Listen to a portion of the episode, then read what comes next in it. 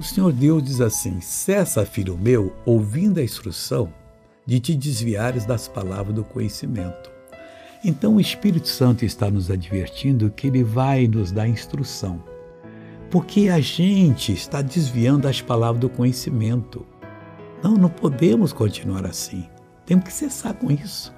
As palavras do conhecimento de Deus são para serem recebidas com o coração alegre. Ou você não se importa com o tipo de vida que você vai viver de agora em diante. A mim importa. Eu quero combater o bom combate, acabar a carreira, guardar a fé e receber a coroa da justiça. Agora eu oro com você, Pai. Muitos estão precisando de libertação e eu uso o teu poder para libertá-los agora.